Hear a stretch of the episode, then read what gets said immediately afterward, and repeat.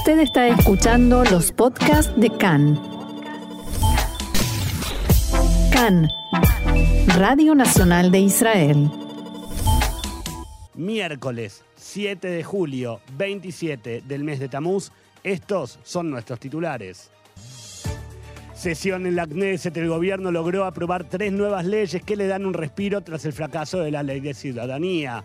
Presidente número 11 hoy asume en el cargo Itzhak Herzog y Rubén Rivlin se despide luego de siete años de mandato. Coronavirus, el gabinete se reunió ayer pero no tomó ninguna medida pese a las recomendaciones del Ministerio de Salud.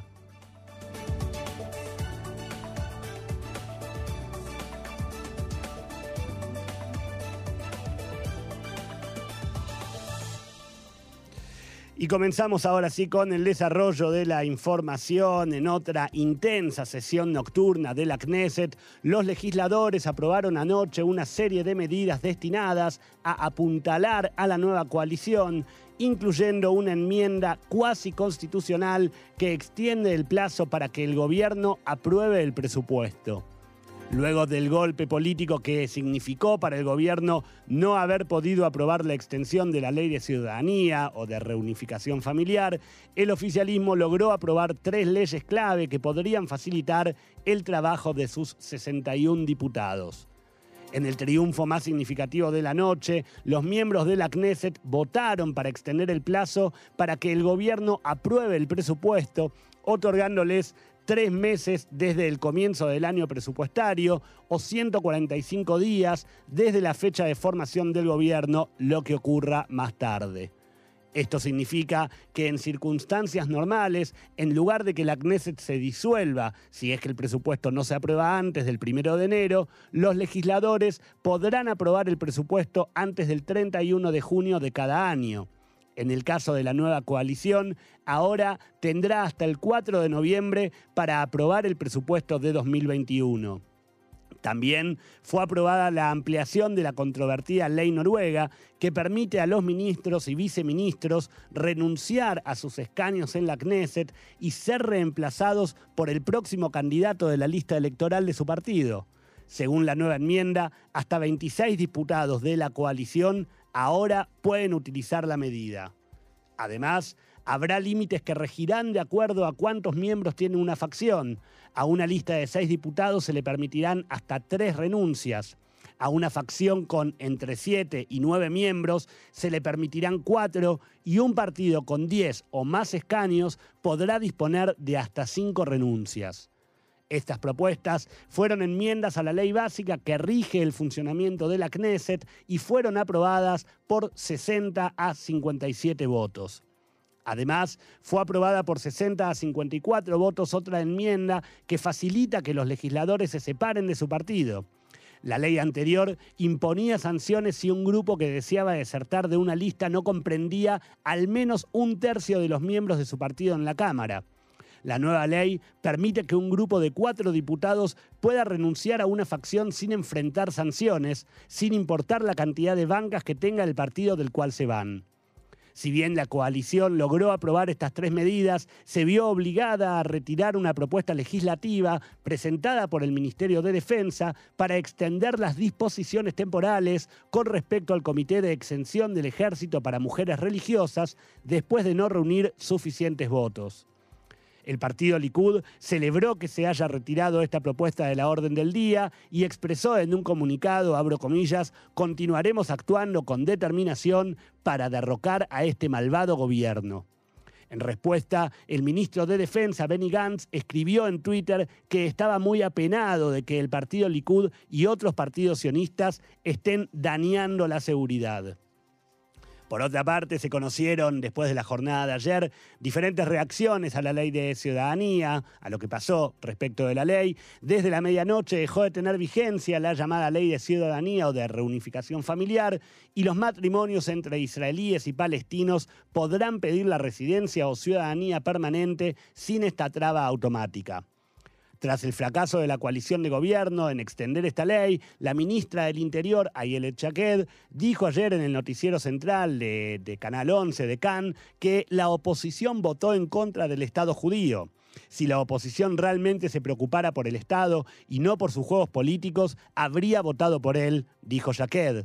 Además, agregó que esperaba que el líder de la oposición, Benjamin Netanyahu, fuera la persona que se ocuparía de la seguridad del Estado de Israel. Desafortunadamente, dijo Jaqued, Netanyahu eligió un juego político en lugar de elegir el bien del Estado. Esta ley es tan importante y significativa que no creí que la oposición sería capaz de esto. La ministra del Interior dejó en claro que tiene la intención de volver a someter la ley a votación después de volver a buscar una mayoría. En cuanto al diputado Amihai Shikli, elegido como parte de la lista de Yamina, pero quien votó en contra del gobierno y de la mencionada ley, Jaquet dijo que decidió unirse a la oposición. Hablaremos con él y veremos qué hacemos al respecto. Desde Likud aseguraron que presentarán una nueva ley que prohíba permanentemente la naturalización de palestinos a través del matrimonio. Ayer por la tarde, el líder de la oposición, Benjamin Netanyahu, dijo que su decisión de votar en contra de la ley detuvo el intento de Bennett y Jaqued de vender el país a Mansur Abbas y otorgar la ciudadanía a miles de palestinos. Haciéndose eco de Netanyahu, la diputada del Likud, Miri Regev, dijo que Bennett y Jaqued son el Bernie Madoff de la política israelí. Los dos líderes de Yamina vendieron este país a Mansur Abbas cumpliendo el sueño de Yasser Arafat. Por otra parte, ya que hablamos del eh, diputado Amihai Shikli, apenas un día después de que la Knesset votara la no extensión de la ley de ciudadanía, el diputado Shikli concedió una entrevista a Khan en la que confesó que si las elecciones hubieran tenido lugar hoy, seguramente hubiera votado por el Likud. Además, Shikli señaló que en un futuro no descarta la posibilidad de postularse como miembro del Likud cuando se realicen nuevas elecciones en la Knesset. Shikli recalcó que su posición no ha cambiado y que considera que Yamina ha formado un gobierno sin visión, sin un ancla y que poco a poco se aleja de la confianza pública y expresó también que si acaso el partido comandado por Bennett le impidiese unirse a otra facción política existente, no descartará la posibilidad de crear un nuevo partido. Shikli evitó responder acerca de cuál será su postura en el momento de votar el nuevo presupuesto estatal y respecto de lo sucedido anteanoche en el Parlamento, expresó que su voto en contra de la ley de ciudadanía fue una decisión recíproca luego de los cambios y negociaciones planteados durante esa extensa jornada. Como decíamos en nuestros titulares, finalmente llegó el día y a partir de hoy Israel tiene nuevo presidente. El undécimo presidente del Estado, Itzhak Herzog, presentará juramento hoy en la Knesset e inmediatamente después ingresará oficialmente a Beit Anasí, la casa presidencial, en la ciudad de Jerusalén. Desde allí se, se, retirará por última vez el hasta hoy presidente Rubén Rivlin, que finaliza un periodo de siete años en el cargo. La ceremonia de intercambio se llevará a cabo en la residencia una vez que termine la inauguración en el Pleno del Parlamento. Como es de suponer, este día está cargado de eventos protocolares. Veamos un poco la agenda que marca tanto las actividades de Herzog como las de Rivlin. Hace algunas horas se inauguró la estatua en honor a Rivlin en el jardín de la residencia presidencial y dentro de unos minutos, cerca de las 15.45, Herzog dejará formalmente la agencia judía de la cual era titular hasta el momento de ser electo presidente. Minutos más tarde, alrededor de las 4, se llevará a cabo el acto de la Orden de Honor en la Plaza de la Knesset que contará con la presencia del portavoz del Parlamento. A las cuatro y media será la ceremonia de juramento de Herzog en el Pleno Parlamentario y recién a las siete y media de la tarde tendrá lugar lo que será la última ceremonia planificada para hoy, que es la del intercambio presidencial precisamente en la Casa del Presidente. Se estima que desde allí, pasadas las 8 de la noche, Rivlin se retire, pero no se prevé que el matrimonio Herzog duerma allí hoy, ya que, según pudo saberse, tienen pensado mudarse recién después de Tisha B'Av, o sea, dentro de poco más de dos semanas. Según se informó desde la oficina del nuevo mandatario, los hijos de Itzhak y, Mijal Herzog, Noam, Matan y Roí, estarán presentes en todos los actos junto a sus padres. Además, se confirmó que también estarán presentes Yoel, Mijael y Ronit, hermanos del nuevo presidente.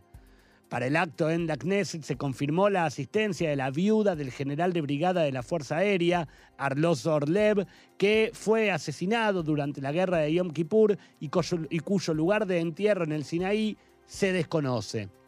Además, de haber sido primo de la esposa de Herzog, Lev fue la persona con mayor rango en el ejército desaparecida en alguna guerra israelí. Un dato de color sobre lo que va a ocurrir hoy que siempre interesa, cómo va a estar vestida la mujer del presidente Herzog, Mijal. Para la ceremonia de juramento será eh, vestida por el diseñador israelí Tuvale Hussein y el vestido va a estar inspirado en los colores de la bandera israelí. Además, y esto eh, volviendo al, hasta hoy presidente Rubén Rivlin, durante la jornada de ayer el busto del presidente saliente fue instalado en la Avenida de los Presidentes en Beit Anasí, la residencia presidencial. La obra fue realizada por la artista Sigalit Landó en latón es una placa debajo del, en una placa, perdón, debajo del busto aparece una cita de Rivlin que dice textual: sin la capacidad de escuchar no hay capacidad de aprender y sin la capacidad de aprender no hay capacidad de reparar. El presidente Rivlin agradeció a Landó diciendo, solo puedo expresar mi orgullo por haber tenido el privilegio de que sus manos hicieran mi cara. Gracias, Sigalit, por ser tan amable, agradable y de buen humor durante el proceso creativo. Continuamos con más información. En un acto en la Embajada Norteamericana en Jerusalén, el primer ministro Naftali Bennett prometió ayer que evitará que Israel sea utilizado como botín político en Estados Unidos y que el nuevo gobierno trabaja para restablecer los lazos con el Partido Demócrata que se han desgastado en, en los últimos años. Dijo Bennett, desafiaré cualquier intento de convertir a Estados Unidos en una cuestión política partidista en Israel y cualquier intento de convertir a Israel en una cuestión política partidista en Estados Unidos. Nuestra política es bipartidista, dijo Bennett, somos amigos de todos porque la amistad entre nuestras dos democracias siempre trascenderá la política de partidos.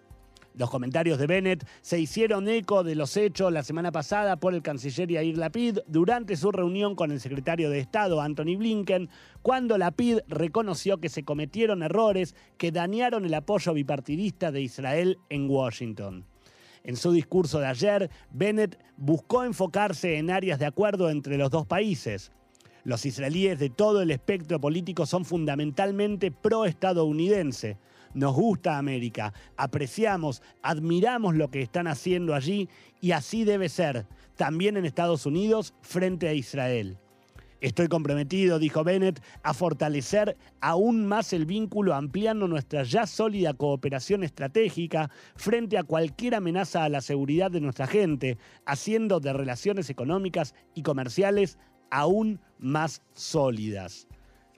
Continuamos con la información, también otra información del espectro diplomático. El director general del Ministerio de Relaciones Exteriores, Alon Uspiz, voló a Marruecos ayer a instancias del canciller Yair Lapid. Uspiz se reunirá con su par marroquí, así como con otros altos funcionarios diplomáticos de aquel país. Las reuniones se darán en el marco de la apertura de vuelos comerciales directos entre ambos países que se espera comiencen en cuestión de semanas. El domingo por la mañana, un avión de la Fuerza Aérea marroquí aterrizó en la base aérea de Hatzor, en Israel, según informes, para participar de un ejercicio multinacional de la Fuerza Aérea israelí a finales de este mes. Y ya que estamos con la Fuerza Aérea, otra información dice que por primera vez en 15 años el Ministerio de Defensa comprará cuatro nuevos barcos para la Armada israelí hechos por un astillero nacional en una operación de 100 millones de shekels. De acuerdo con el ministerio, los barcos de la clase Shaldak 5 de 32,5 metros participarán en las operaciones de patrulla a lo largo de la costa israelí y estarán equipados con una variedad de capacidades ofensivas y defensivas. Las naves se entregarán por etapas durante los próximos cuatro años. El acuerdo que fue anunciado hoy tras meses de deliberaciones por parte de la Marina marcó la primera compra de nuevos buques navales a una empresa nacional, Israel Shipyards, de 15 años.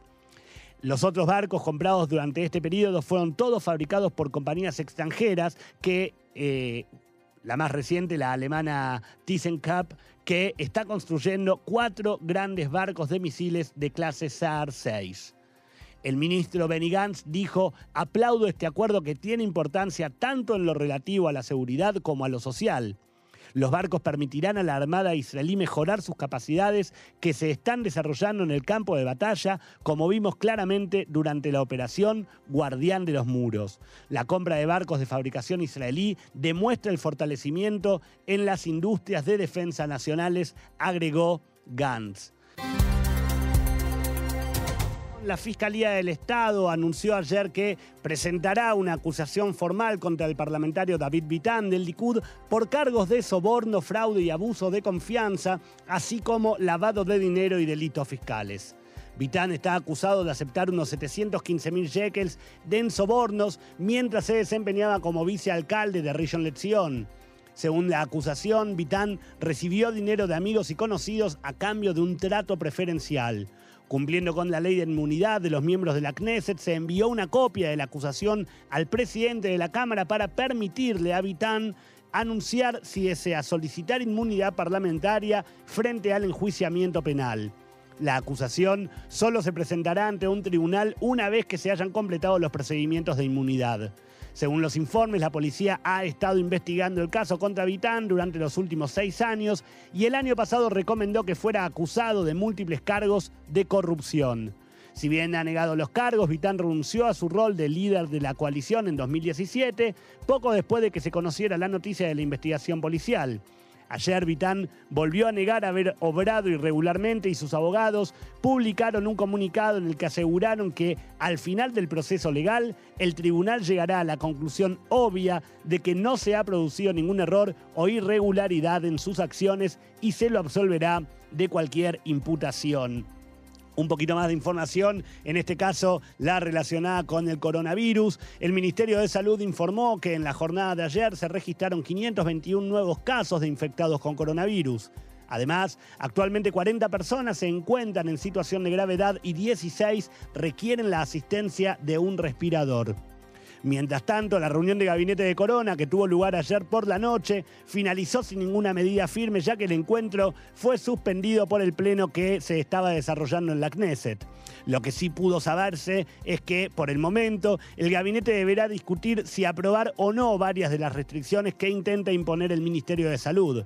Igualmente fueron varios los integrantes del gabinete de Corona los que manifestaron no estar de acuerdo con los pedidos de los funcionarios del Ministerio de Salud, dado que por el momento insisten en que los números de contagios continúan siendo bajos.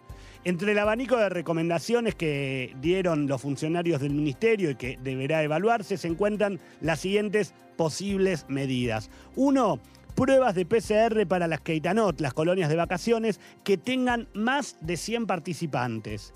La otra son pruebas rápidas para el ingreso, para autorizar el ingreso a instituciones geriátricas. También la obligación de aislar a un padre, aun cuando esté vacunado, en caso de que su hijo entre en aislamiento. Y esto tiene que ver con que ya se descubrió que hay gente que está vacunada y puede contagiarse y por supuesto contagiar. Además, el ministerio quiere que se apruebe la toma de un nuevo PCR a toda persona que ingresa a Israel cuatro días después de haber aterrizado, además del que se tiene que hacer en Mengurión.